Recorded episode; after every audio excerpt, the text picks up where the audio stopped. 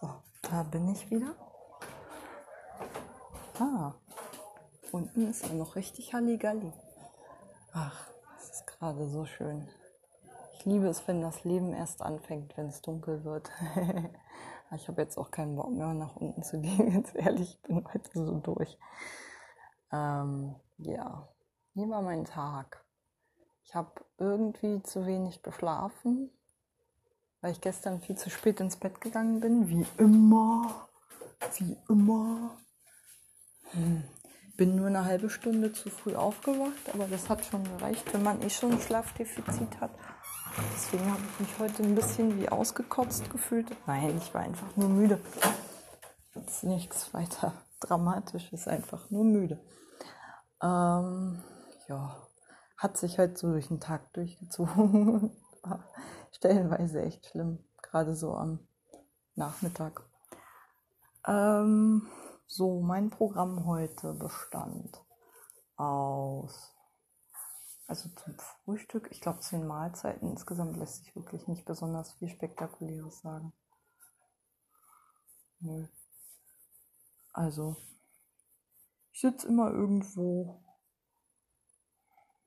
Naja, fühle mich mal mehr oder weniger, aber willkommen. Und naja, ich weiß, mit den einen kann ich besser, mit den anderen weniger gut.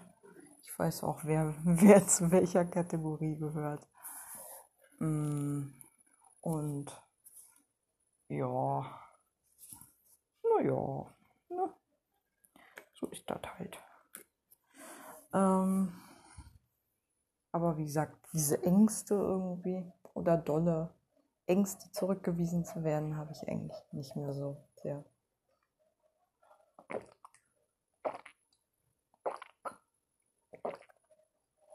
Ab und zu kommt noch mal so ein kurzes, ach Menno, wir haben jetzt nicht wirklich Bock, dass ich hier sitze.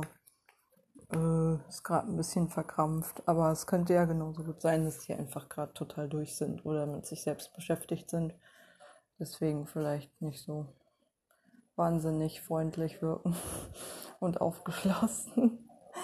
Das ist ja, muss nichts mit mir zu tun haben, zwangsläufig. Und überhaupt die Gesetzmäßigkeit, dass sich Leute, die in einem gleichen Alterskorridor sind und äh, so und vielleicht schon mehr Zeit miteinander verbracht haben, einfach besser verstehen, weil sie mehr aneinander gewöhnt sind, äh, haben wir ja auch schon festgehalten. So, ähm, ja, so viel dazu. Merkt, ich rationalisiere ordentlich. Klar habe ich immer noch ein bisschen Schiss, ab und zu zurückgewiesen zu werden, aber es spielt dafür, dass ich hier ständig in Gruppensituationen bin, eine überraschend kleine Rolle. Also ich dachte, es stünde viel mehr im Vordergrund. Und ich kriege das ja mit. Äh, das sind ja ziemliche Schmerzen, die mir so ein Zustand bereitet, zurückgewiesen zu werden, gerade von mehreren Leuten so doll habe ich das jetzt nicht mehr gespürt. Ähm, ja, was haben wir heute gemacht? Hm, mal überlegen. Wir haben heute, also was habe ich heute gemacht? Ich bin nicht wir, ich bin ich. Also zunächst mal haben wir, glaube ich, gestartet mit Achtsamkeit und Meditation. Das ist so lange her. Scheiße, ich, ich habe heute x-mal meditiert, aber meine Meditations-App habe ich noch nicht gemacht. Ich werde mir jetzt einfach keinen Stress machen. Wenn ich Bock habe, mache ich es noch. Wenn nicht, dann nicht. Ähm, weil meditiert habe ich heute, weiß Gott, genug. Äh, und progressive Muskelrelaxation hatte ich heute auch und Atem nach. Später mehr dazu. Ich will es nicht zu sehr vorwegnehmen. Ähm, was haben wir in einem Achtsamkeitstraining gemacht heute? Ich muss mal überlegen. What did we talk about? Hmm, let me guess. Did I write something down? Ach nee, wir haben diesen Film gesehen. Der wirkte wie ein Werbefilmchen für eine Meditations-App oder ein ähnliches Produkt. Äh, Produkt. ähm, genau. Und dann darüber gesprochen, wo es um diese Theorie ging, dass äh, Dankbarkeit sozusagen der Schlüssel zur menschlichen Glückseligkeit ist, wir genetisch darauf programmiert sind, evolutionär darauf vorbereitet sind, bla bla bla ähm, und so weiter und so fort. Dankbarkeit ist ein sozialer Schmierstoff, mit dem wir uns gegenseitig Gefälligkeiten erweisen und so unsere Beziehungen festigen und so bla bla bla. Ähm, und gleichzeitig ist es auch das, was Menschen fehlt, die zum Beispiel depressiv sind. Und Dankbarkeit kann man üben. So. Das sind so die wesentlichen Inhalte gewesen, jetzt arg verkürzt, ne? Ähm, ganz arg verkürzt, aber das waren schon so die Hauptaussagen. Ähm, ja, mir hat da wie immer so ein bisschen das, die sozialen Rahmenbedingungen, unter denen sich Einstellungen und Lebensansichten formen, gefehlt. wie immer brachte dann das plakative Beispiel, dass jemand, der in einem Bürgerkriegsland aufwächst, vielleicht jetzt nicht unbedingt prädestiniert dafür ist, besonders ein besonders dankbarer Mensch zu werden. Verglichen mit jemandem, der vielleicht in Friedenszeiten in einem einigermaßen stabilen Land mit solider wirtschaftlicher Perspektive sozialisiert wird und da vielleicht auch nicht zur Unterschicht gehört. Und ja, kommt ja auch darauf an, wo man in seiner Gesellschaft positioniert ist, weil wir vergleichen uns ja doch meistens eher nach oben. Und selbst wenn es uns relativ gut geht, verglichen mit jemandem, der absolut arm ist, meinetwegen, äh, vergleichen sich relativ arme Leute dann halt doch schon eher mal mit Leuten, die halt reicher sind als die, statt mit denen, die noch ärmer sind.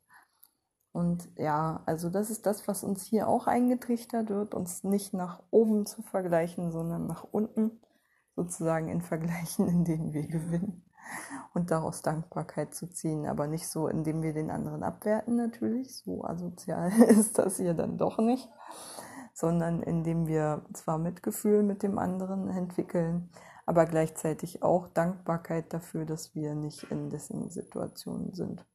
Wobei ich das immer schwierig finde, weil auch dann, also Mitgefühl kann man ja sowieso nur schwer mit jemandem äh, entwickeln, in dessen Schuhen man überhaupt nicht steckt, also wirklich so gar kein bisschen und nicht mal Anknüpfungspunkte aus seiner eigenen Biografie hat. Da projiziert man dann gerne mal das, was man halt so aus Medien, Funk, Fernsehen etc., Internet kennt, an Stories und das ist halt häufig einfach extrem verkürzt oder naja, ne, so wie alle Autisten, so wie Rainman sind. und wer halt nicht wie Rainman ist, kann kein Autist sein, so nach dem Motto, das ist ja selbst noch bei Ärzten verbreitet, die Einstellung oder Psychiater teilweise, ne, tradieren sich dann halt so Bilder fort, die halt mit der Realität allenfalls auf den allerersten Blick vielleicht gelegentlich mal ein bisschen was zu tun haben. Aber sonst halt einfach der differenzierten Welt menschlicher Existenz einfach nicht gerecht werden. Ähm, und der Vielfalt der Seinsweisen und der Umgänge mit Schicksalen, die für andere niederschmetternd sind. Niederschmetternd sind. Ich zum Beispiel, ich werde ja wahnsinnig häufig für meine Glatze be bemitleidet und denke mir dann aber häufig einfach mal so, ja, das ist für dich aber ein viel größeres Problem als für mich, weil ich bin dran gewöhnt, du nicht. so, so einfach ist das. Sobald man sich an Sachen gewöhnt hat und ganz ehrlich, Menschen können sich an alles gewöhnen. An alles. Absolut alles, glaube ich. Im Guten wie im Schlechten. Ähm, an Luxus kann man sich genauso gewöhnen, dass man ihn nicht mehr sieht wie an Elend. Und das jeweils nicht mehr als solches wahrnehmen, glaube ich. Ähm, zumindest kenne ich für beides Beispiele. Äh, ja, Menschen sind halt Gewohnheitstiere, ne? Die haben so ihren Wahrnehmungshorizont, der sich aus ihren Erfahrungen zusammensetzt und da ordnen die halt alles ein. Und wenn sie äh, etwas nicht anders kennen, dann ist das für die halt Normalität. Nichts besonders Tolles, aber auch nichts besonders Schlimmes. Und so kann man sich halt auch an Krankheiten gewöhnen. Man kann sich sogar an Schmerzen gewöhnen, glaube ich. Man kann sich auch, man kann auch Kraft ziehen aus einem Zustand oder naja, man kann sehr viel mehr Kraft entwickeln in einem Zustand, den andere von außen betrachtet total niederschmetternd finden, weil man vielleicht für die Dinge, die man noch kann, beispielsweise sehr viel dankbarer ist. Das war auch zum Beispiel so ein, äh, so ein Punkt, der in dem Filmchen angesprochen wurde, wo ich mich sehr drin wiederfand, dass es äh, wissenschaftliche Studien haben bewiesen, naja, ja, aber dass, dass ähm, Wissenschaftler oder Psychologen halt die Theorie anhand von empirischen Daten zumindest entwickelt haben, dass Leute, die ähm, in eine tiefe Lebenskrise durchgemacht haben, halt hinterher in einem vielleicht sogar äh, objektiv eingeschränkteren Alltag als zuvor mehr Lebensfreude empfinden, weil sie einfach das, was sie haben, nicht mehr als selbstverständlich empfinden, sondern dafür halt Dankbarkeit entwickeln, dass sie das erleben dürfen, weil sie merken, oh, das Leben ist ja kostbar und nichts Selbstverständliches. Wer nie die Grenzen seines Körpers erfahren hat, kann auch nicht wirklich zu schätzen wissen, was Gesundheit bedeutet, meiner Meinung nach. Zumindest merke ich, wie viele Menschen mit ihrem Körper halt total unachtsam umgehen, so als ob der sich endlos regenerieren könnte. Und da denke ich mir häufig mal so, Mensch, ihr wisst gar nicht, was ihr in eurem Körper habt. Also seid doch mal ein bisschen dankbar dafür was ihr alles mit dem machen könnt. Und wollt nicht immer noch mehr und dieses nicht und jenes nicht und so. Seid doch mal glücklich, dass ihr das habt, was ihr habt. So. Und misshandelt ihn vor allen Dingen nicht so schlimm. und äh, ganz ehrlich, so bin ich ja auch nicht immer, ne? Also ich mache ja auch genügend Dinge, die mir nicht gut tun. Ähm, aber manchmal merke ich es halt auch. so. Ja. Genau. Was war noch? Hm. Ach so, und ich habe gemerkt, ich bin ein kleines bisschen in den Dozenten verschossen. Glaube ich. Ein bisschen. Ein ganz bisschen. Ich finde ihn echt niedlich.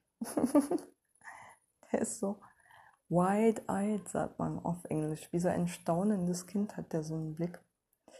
So ganz ungeschützt wirkt er erstmal, glaube ich, ist er gar nicht. Ich glaube, der ist durch ganz schön, also tiefe Täler in seinem Leben gegangen. Zumindest strahlt er so eine, strahlt er sowas aus, auch was Düsteres. Und also ich frage mich hier schon bei so bei den einen oder anderen Leuten, die mir begegnen, was die wohl für einen Lebensweg haben, hinter sich haben bisher, was die wohl so erlebt haben, damit die so geworden sind. ähm, und bei dem frage ich mich das echt am meisten, auch weil er sehr, sehr dünn und zerbrechlich wirkt.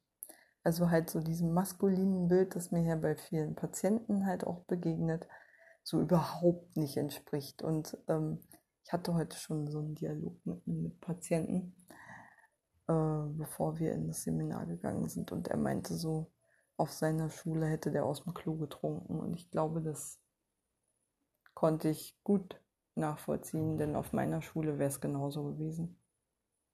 Auf meiner Schule hätte der auch aus dem Klo getrunken. Ganz klar. Ähm, ja.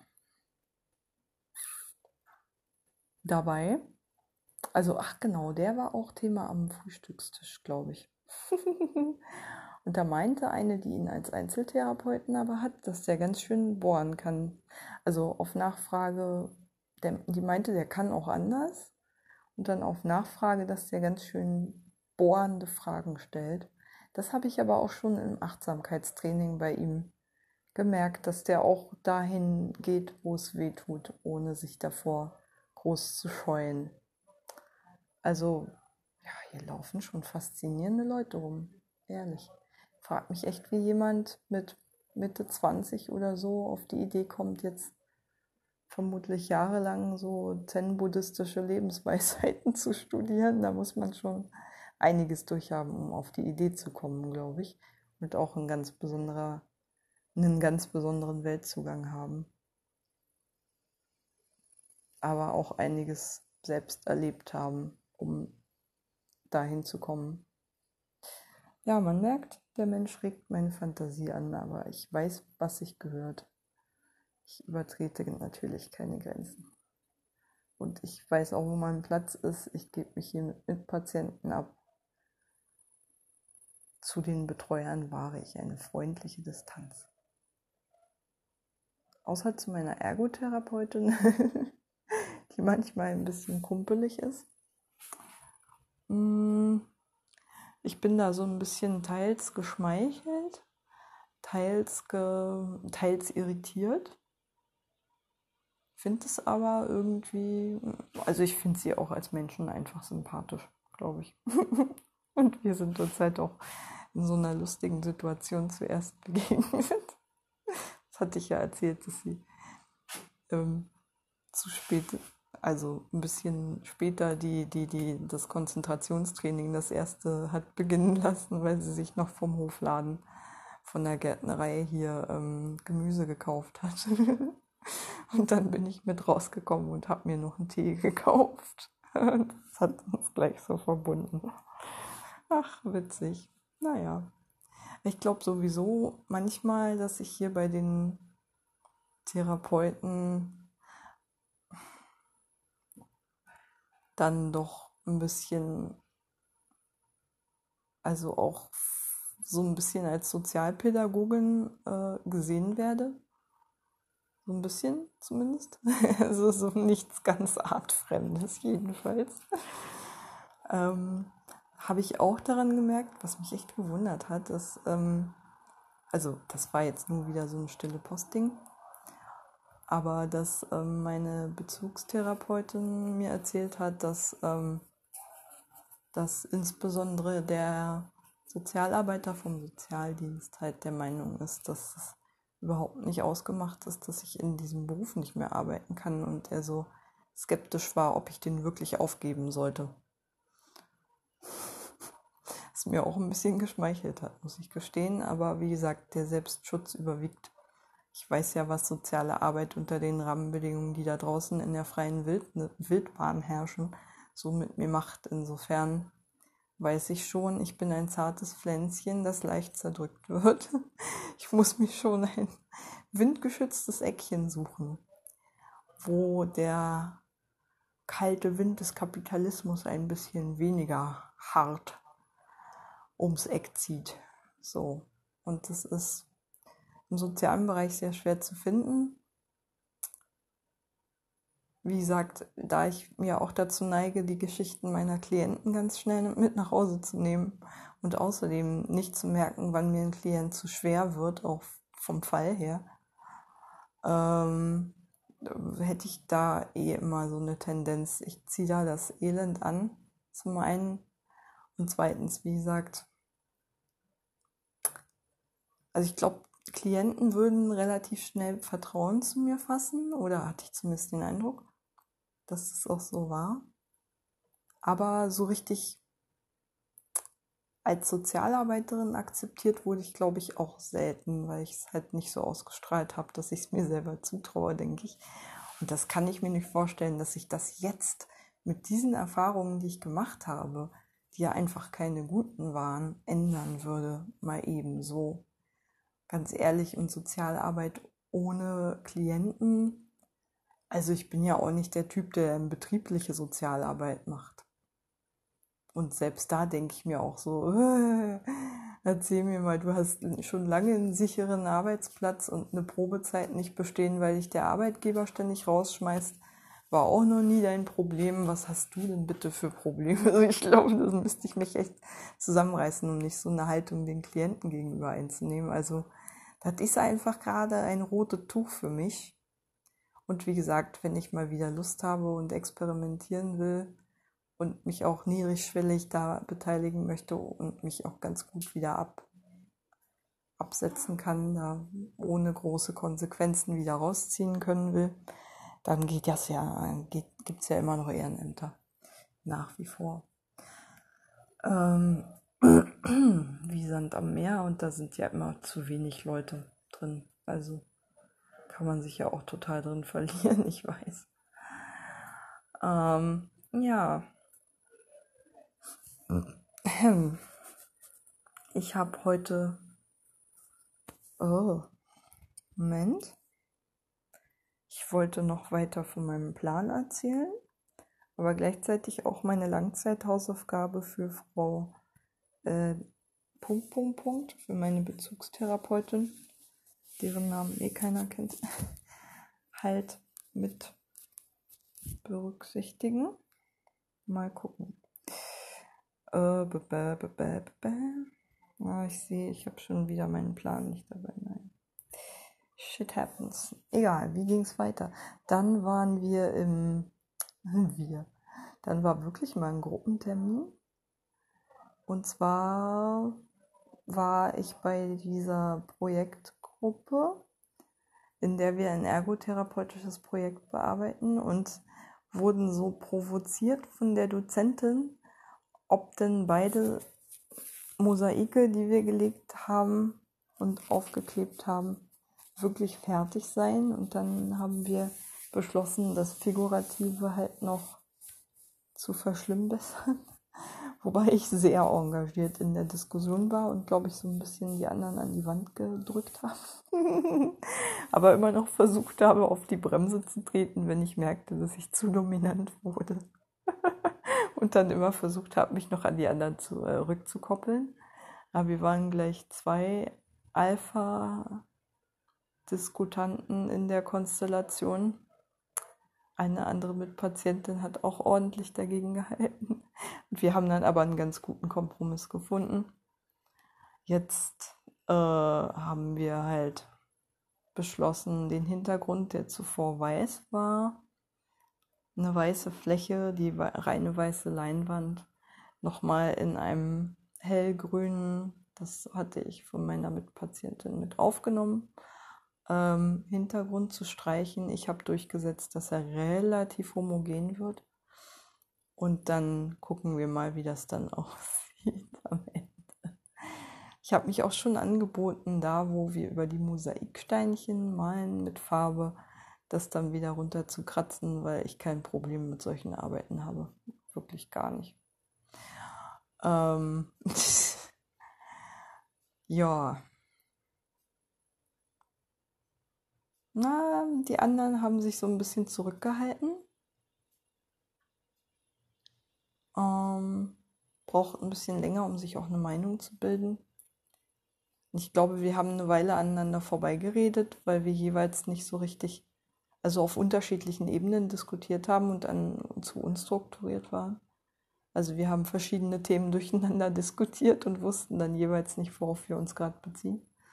Ich habe es dann versucht, ein bisschen zu strukturieren und dann haben wir zumindest eine Entscheidung getroffen. Oder zwei eigentlich.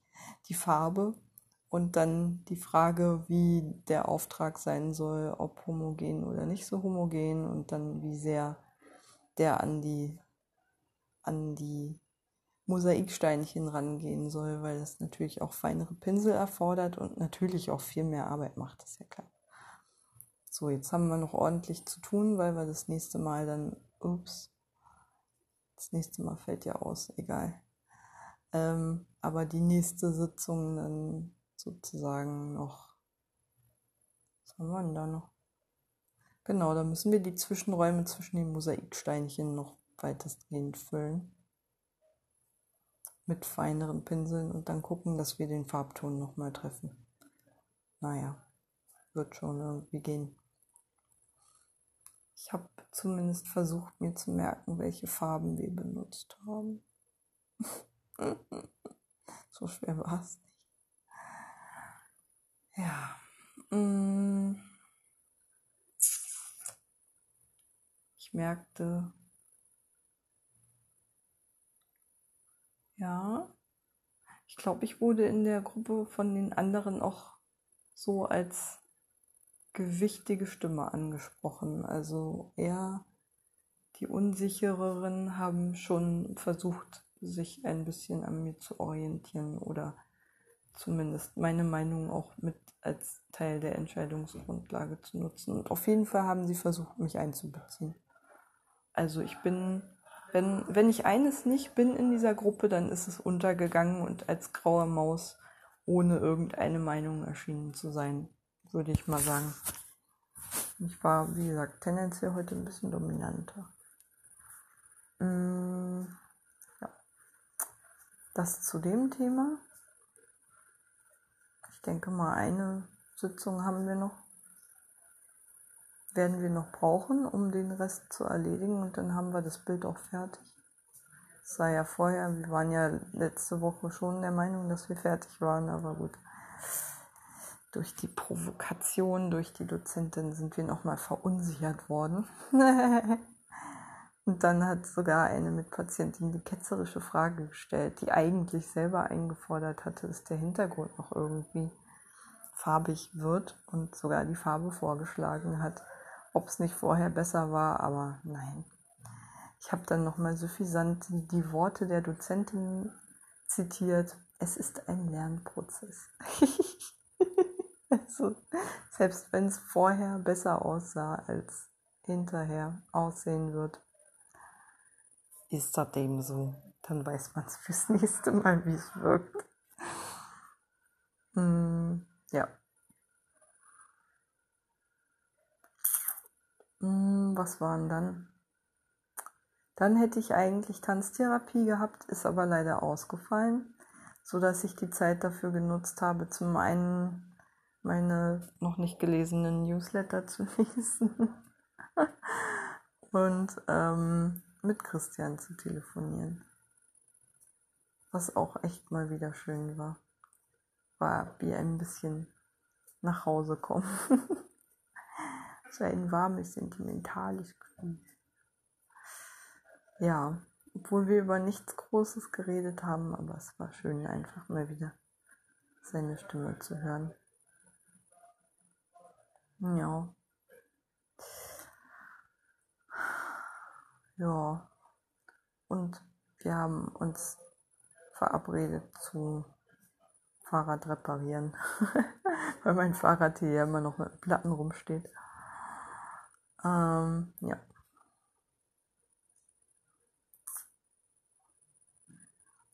Dann hatte ich Mittag. Oh, und ich habe kurz gemerkt, wie ich mal wieder in die Defensive gerutscht bin. Ach nee, zwischendurch hatte ich einen Teil meiner Hausaufgabe gemacht, genau, für meine Bezugstherapeutin, nämlich meine inneren Kritiker zu benennen und denen was entgegenzusetzen. Und da habe ich gemerkt, dass ich so einen Leitsatz in mir habe, dass bei mir immer alles katastrophisch läuft oder alles immer schrecklich schief geht, weil ich schon wieder die Katastrophenvision hatte, dass meine Ohrstöpsel, die ich ja am Samstag abgeschickt habe, nicht angekommen sind. Habe ich das gestern schon erzählt? Das habe ich gestern schon erzählt, glaube ich, ne? Ja. Habe ich ja. Genau. Ich glaube schon, ne? Wenn nicht, also wie gesagt, ich dachte, oh Gott, die sind bestimmt nicht angekommen, äh, sondern auf der Post verloren gegangen oder weiß Gott was. Die 150 Euro sind futsch. Und das Gehör, also das Akustikstudio kann dann halt nicht weiterarbeiten und weiß gar nicht, dass ich die Dinger losgeschickt habe. War so meine Befürchtung, die ich heute früh, glaube ich, hatte, mich dann davon abhalten musste, da anzurufen. Oder war es gestern früh schon? Ich bin mir gerade wirklich nicht sicher. Die Tage hier sind so lang und so voll und so intensiv, dass ich manchmal nicht mehr so genau weiß, habe ich das Thema heute oder gestern gehabt. Ähm, aber heute hatte ich trotzdem einen weiteren Eintrag, ähm, aber dazu später. Jedenfalls dachte ich mir dann, okay, ich nehme gerade wahr, dass ich Angst empfinde, dass da wieder was schiefgelaufen ist Und rational kann ich mir sagen, ich merke mir ja meistens nur die Sachen, die krass schief gelaufen sind, weil wenn irgendwas glatt läuft, ist das ja unspektakulär, prägt man sich ja nicht ein. Deswegen kommt es einem so vor, als ob ständig alles schief gehen würde, aber so häufig ist das gar nicht, wie ich mir das einbilde. Und dann nochmal geguckt, äh, überlegt, wie wahrscheinlich ist es und dann mit mir ein Agreement getroffen, sozusagen, wenn sich innerhalb von einer Woche da keine Rückmeldung, also keine Rückmeldung eingegangen ist von meiner Akustikerin, dann melde ich mich da nochmal und frage, ob alles angekommen ist und ob die halt diese Garantieregelung ausgehandelt haben mit den ähm, mit dem Labor, das diese Stöpsel anfertigt. Genau. Mm, aber die Woche will ich wenigstens abwarten. Ist lustig. Direkt die Sorge hat sofort die abgelöst, äh, um meine Meditations-App, die nicht freigeschaltet wurde, vermeintlich. Also die kam sozusagen im fliegenden Wechsel. Deswegen war es, glaube ich, doch eher gestern. Weil gestern hat sich ja das Problem mit der Meditations-App gelöst. Dann hat das sozusagen sofort die, äh, die andere, äh, alles läuft bei mir schief, äh, Schiene abgelöst oder bedient oder was auch immer. Ich merke, ich habe gerade Hunger auf Süßigkeiten. Gehe ich nochmal zum Automaten? Ich weiß es nicht. Ich bin auch ein bisschen neugierig, ob der wirklich defekt ist. Der ist seit Tagen angeblich defekt. Aber mh, hm, mein Sportspezi meinte, dass er sich, da schon mehrfach Sachen rausgeholt hat. Schauen wir mal. Ich glaube, ich probiere es nochmal. Und zwar so lange, bis da mal was funktioniert.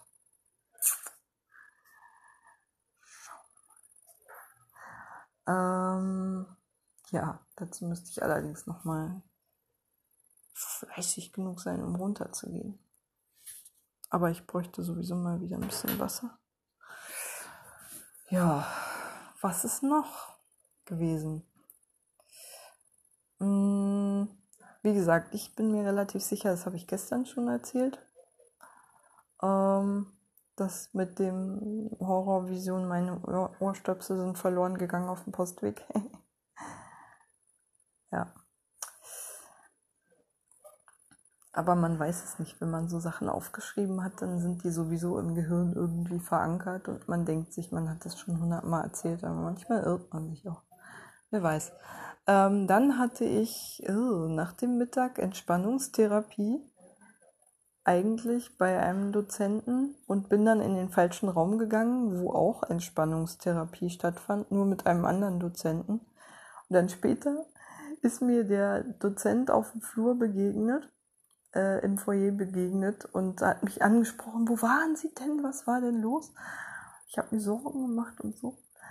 Und ähm, ich und mein Mitpatient, der sich an mir orientiert hat, hat sich dann da irgendwie mit zu mir irrtümlicherweise in dieses Seminar begeben, in dem wir eigentlich zu viele waren.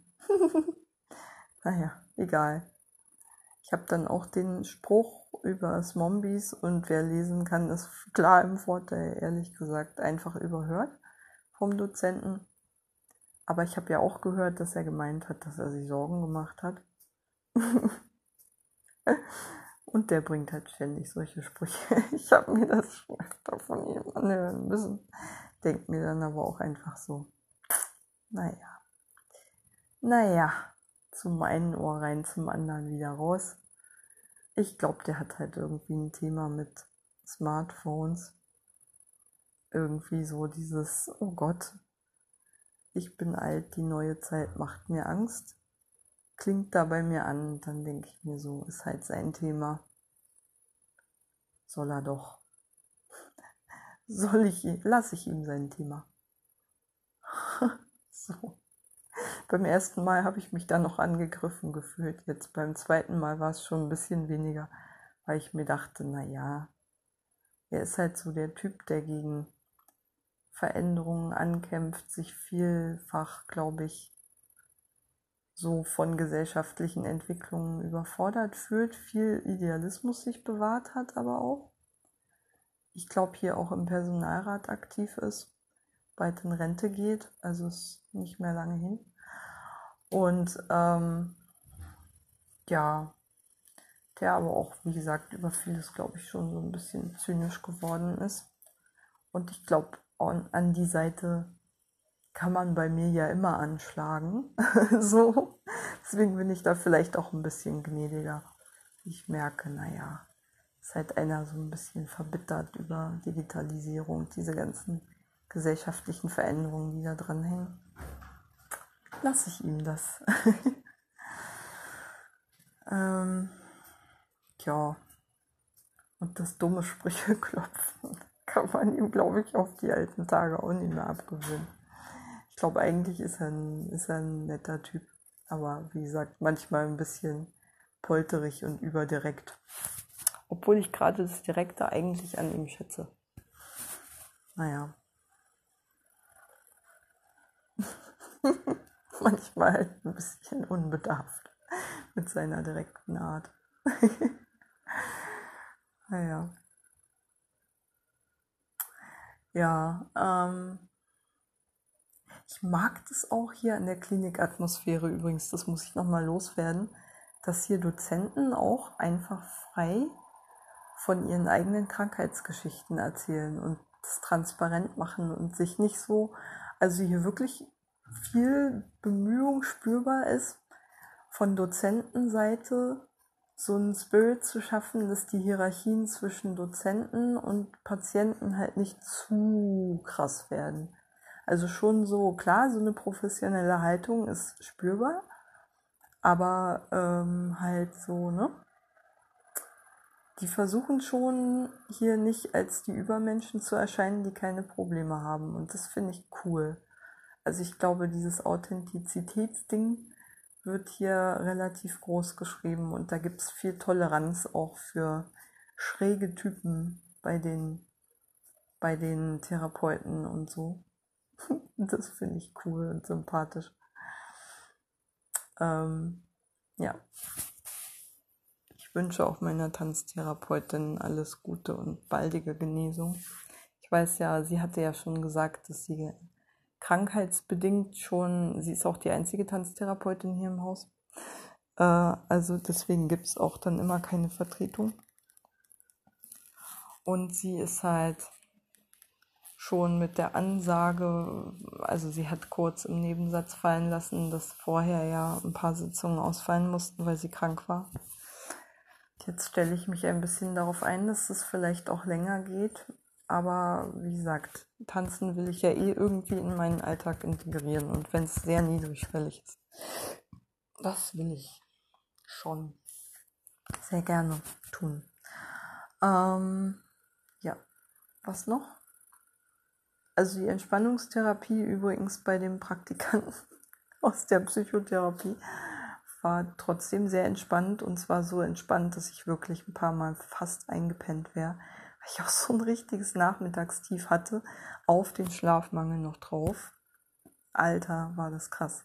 Und dann hatte ich die ganze Zeit die Horrorvision, dass ich laut furzen muss. ich habe sowieso ab und zu hier mal so Zwangsgedanken, die sind hier wirklich häufig geworden, gerade so in Gesprächssituationen, dass ich meinem Gesprächspartner irgendwie ins Gesicht kotze oder so. Das ist so eine irritierende Zwangsvorstellung, die mich hier ab und zu mal, also immer mal wieder aufblitzt.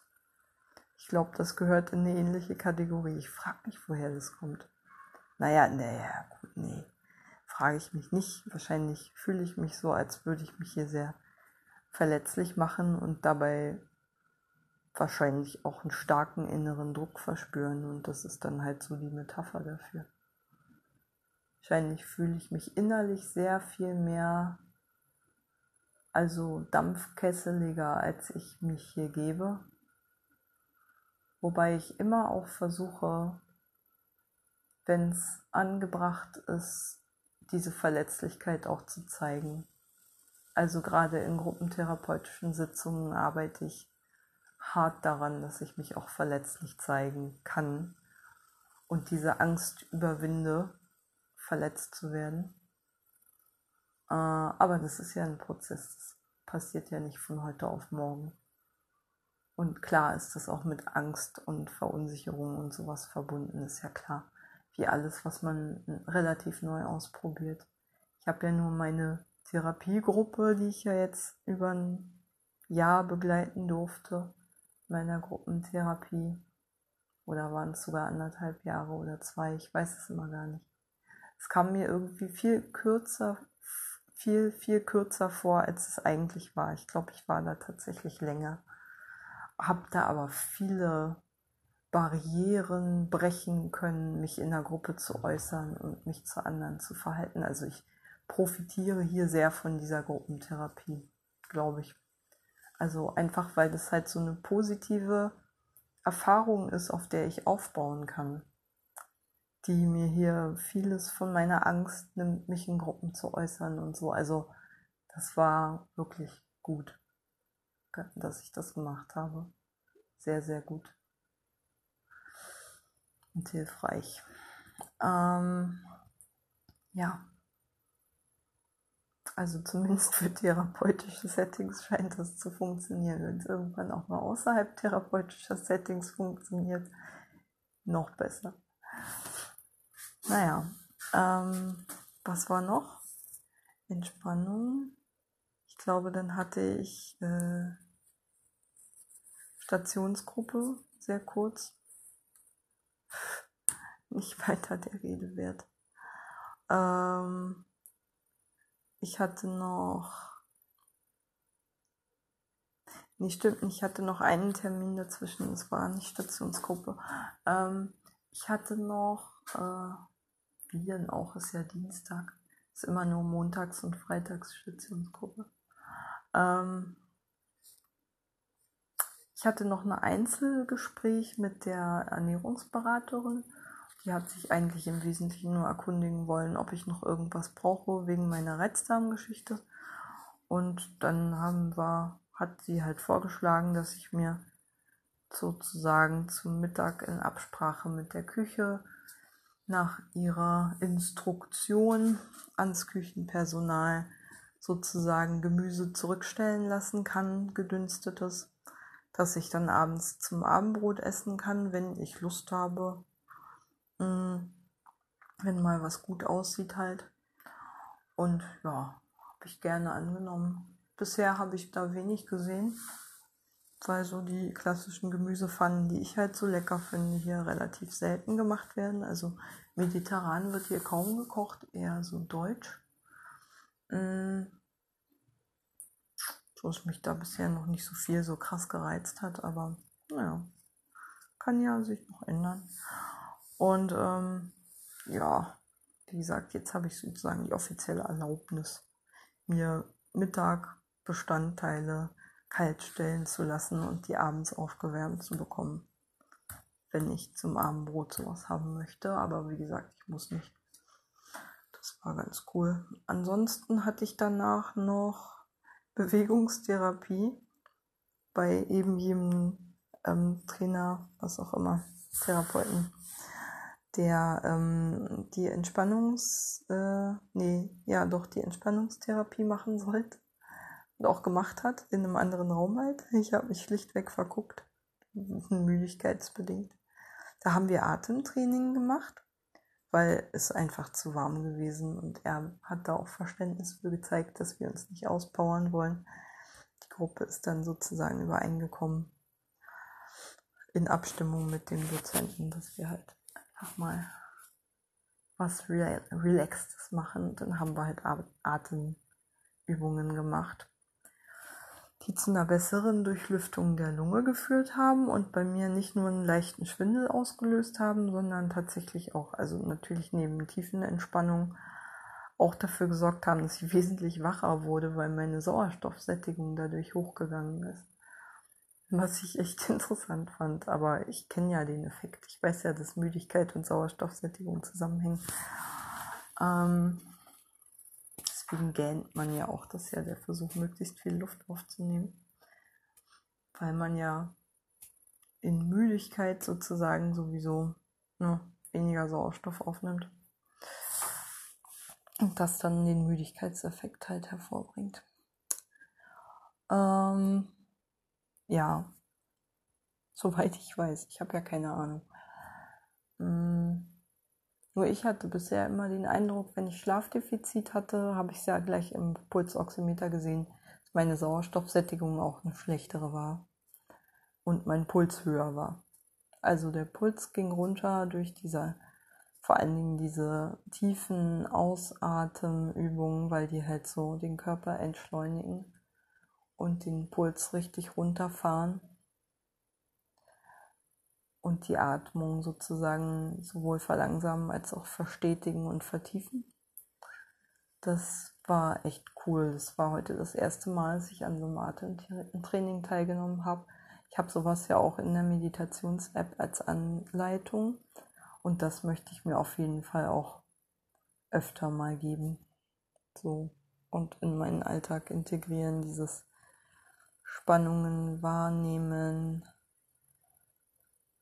aber tief atmen.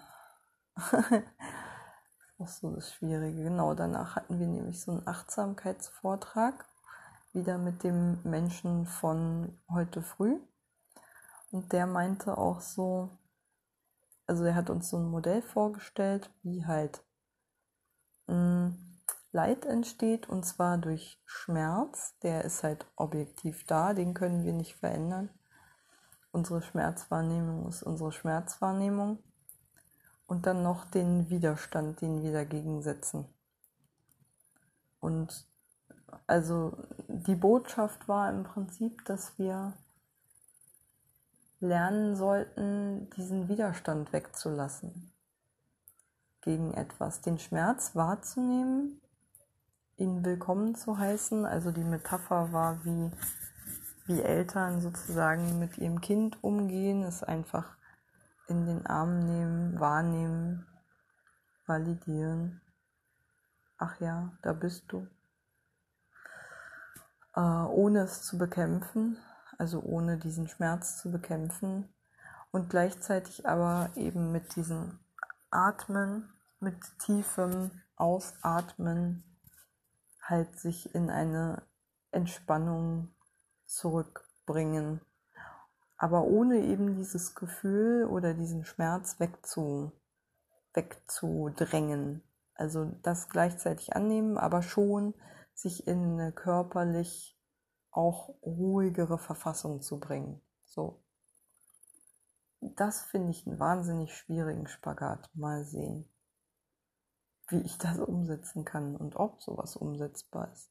Ich habe mir auch drei Übungen gemerkt, die wir machen können, um Achtsamkeit zu trainieren. Zum einen beim Zähneputzen ganz simpel an nichts anderes denken als das, was man gerade da tut, nämlich Zähneputzen und ganz bewusst halt einfach wahrnehmen, wie man Zähne putzt und sich jedes Mal, wenn der Gedanke abschweift, das habe ich auch gelernt, nicht dafür zu bestrafen, sondern dafür zu belohnen, dass man bemerkt hat, dass man gerade abgeschweift ist, weil Achtsamkeit auch darin besteht, zu merken, wann man aus ihr herausgleitet und da wieder zurückzufinden. Ähm, ja. Und überhaupt war es ihm auch sehr wichtig, äh, dass da kein Leistungsdruck entsteht. Und hat nochmal tausendmal betont, wie normal es ist, das Gedanken abschweifen. Die Kunst sei es, wieder in die Achtsamkeit zurückzufinden und sich dann dafür zu belohnen. So. Und dadurch verstärkt man sich halt positiv, indem man ne, nicht sagt, oh, jetzt bist du schon wieder abgeschweift. Oh, war ja klar. Sondern halt, ach, Mensch, guck, da war wieder der Gedankenfilm. Aber jetzt habe ich es ja gemerkt. Gut so. so, nach dem Motto, mit einem inneren Lächeln. Ist auch so ein Mantra. Oder beim Einschlafen ganz bewusst zu genießen, dass der Tag hinter einem liegt, ganz bewusst den Körper zu spüren. Das werde ich auch mal ausprobieren. Ganz bewusst den Körper spüren, kurz vorm Einschlafen. Und einfach nur genießen, dass man nichts tun muss der Tag hinter einem liegt, keine Anforderungen mehr an einen gestellt werden. man einfach nur da ist und das auch total okay ist. Die andere Übung hm, habe ich vergessen. Meine Güte, bin ich unachtsam. Genau, und uns wurde nochmal dieses, diese ABC-Regel näher gebracht, die meine Einzeltherapeutin schon angesprochen hat, nämlich die, ähm, also ich weiß nicht, ob das Arousal heißt, ähm,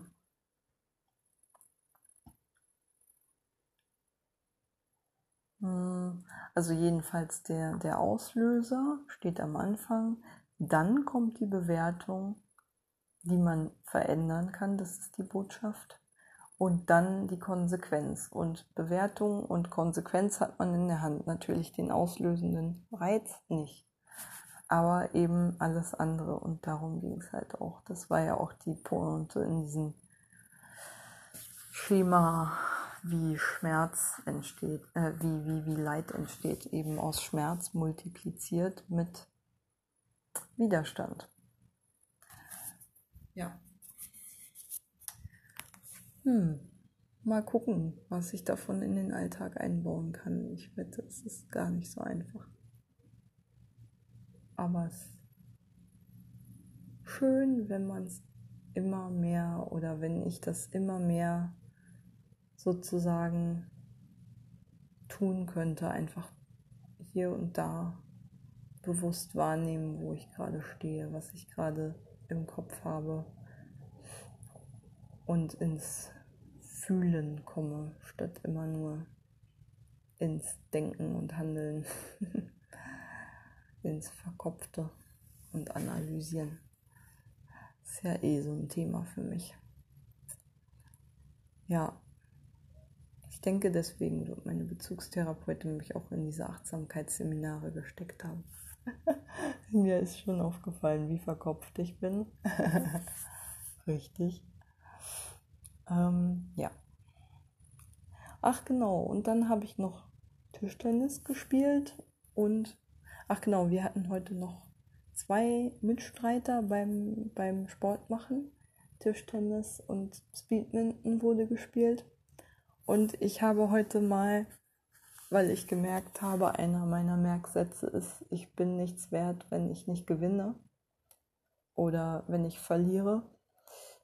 Ganz bewusst mal auf Punkte mitzuspielen, so wie die anderen das auch ganz natürlich gemacht haben. Männer sind ja eh so kompetitiv sozialisiert, dass das für die so in den, im Blut liegt.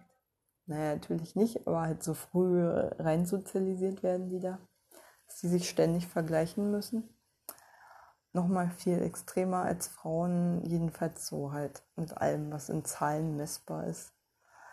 Ähm und äh, ja, ich habe mich tatsächlich darauf eingelassen, auf Punktespiele. Ich habe auch von vier Spielen drei verloren, eines gewonnen. Ähm und ich habe gemerkt, ich habe die Niederlagen überlebt. Und das war sozusagen mein Lerneffekt zu merken, die Welt geht nicht unter, der Boden öffnet sich nicht und ich versinke nicht vor Scham darin, einfach nur weil ich ein Tischtennisspiel verloren habe oder drei, selbst wenn ich alle vier verloren hätte. Gott ist halt so. Ich habe ja dann immer Angst, dass ich kein vernünftiger Spielpartner bin, aber ich hatte trotzdem noch erstaunlich viel Spaß am Spiel. Ich glaube, ich könnte nur nicht nebenbei Punkte zählen. Äh, ja, das war meine Hausaufgabe für heute. Ansonsten muss ich noch gucken, muss ich noch, ne? Schauen, wie ich schaffe, mich nicht so doll unter Druck zu setzen und so sehr anzutreiben, dass ich jetzt noch tausend andere Sachen lesen, spielen, tralala machen möchte. Ähm, ja, muss ich gucken, wie viel ich heute noch machen möchte. So. Ich habe morgen einen extrem leeren Tag ohnehin. Also ich habe morgen, da die Tanztherapie ausfällt, sonst nur noch zwei andere Termine, glaube ich. Also einen davon zwar Gruppentherapie, was immer anderthalb Stunden geht und ziemlich intensiv ist. Unsere Gruppen sind Hardcore. Gruppen, in denen ich bin, sind Hardcore. Es ist, glaube ich, so ein Satz, den ich hier schon wieder so anfange zu denken. Aber ich habe halt auch keine Lust hier irgendwie um den heißen Brei rumzureden. Ich bin halt ein konfrontativer Mensch. Sowohl mir als auch anderen gegenüber und habe gemerkt, dass es mich leicht gekränkt hat, dass aus dieser Arbeitsgruppe, also dieser Themengruppe Arbeitswelt, ein Mitpatient ausgestiegen ist, der nur eine Sitzung mitgemacht hat, der sich nur kurz vorgestellt hat und den ich wahrscheinlich zu nahe getreten bin, als ich versucht habe, ihn äh, mit ins Gespräch einzubeziehen, beziehungsweise seine Thematik anzusprechen. Das war ihm zu krass offensichtlich. Ähm, ja, war halt so, aber andererseits. Also ich, ich ging, so, glaube ich, so naiv von mir selber aus. Mir hätte es halt, also ich, ich bin hier nicht, um übers Wetter zu reden. so. Deswegen, pff, vielleicht habe ich da auch zu hohe Erwartungen an meine Mitpatienten, weil ich wahrscheinlich auch ziemlich gewohnt bin, mich meinen Problemen zu stellen. Erwarte ich wahrscheinlich auch, dass das alle, alle anderen so machen, aber das ist wahrscheinlich ein zu hoher Anspruch. Zumal ich ja auch einfach nicht vergessen darf, ich hatte jetzt schon ziemlich viel Zeit, um meine eigenen Probleme durchzuarbeiten und habe ja auch einiges an therapeutischem Grundwissen, was mir geholfen hat bisher, mit dieser Situation, in der ich bin, umzugehen. Und habe halt nicht dieses krasse Hilflosigkeitsgefühl, das wahrscheinlich viele in so einer Situation haben würden oder halt in ihrer Krisensituation haben, mehr, weil ich halt jetzt nicht mehr so tief gefühlt in der Krise stecke wie vor anderthalb Jahren, halt im Februar, als ich auf der Krisenstation war, obwohl ich objektiv da sogar noch einen Arbeitgeber hatte, also im Prinzip weniger außen vor war, aus dem Arbeitsmarkt rausgekegelt war als heute. Aber heute habe ich eben auch andere Prioritäten. Heute, heute ist mir wichtig, Arbeit darf mich nicht kaputt machen. Der Arbeitgeber muss auch gute Rahmenbedingungen bieten, beziehungsweise die Rahmenbedingungen müssen zu mir passen. Und ich nehme nicht jeden Job bei jedem Arbeitgeber an. Das ist natürlich auch so ein Prozess gewesen, dahin zu kommen. Ähm, ja, ich glaube, gleich muss ich aufhören. Und äh, wünsche eine gute Nacht, wem auch immer, wer dazu hört. Lena, falls du zuhörst, gute Nacht.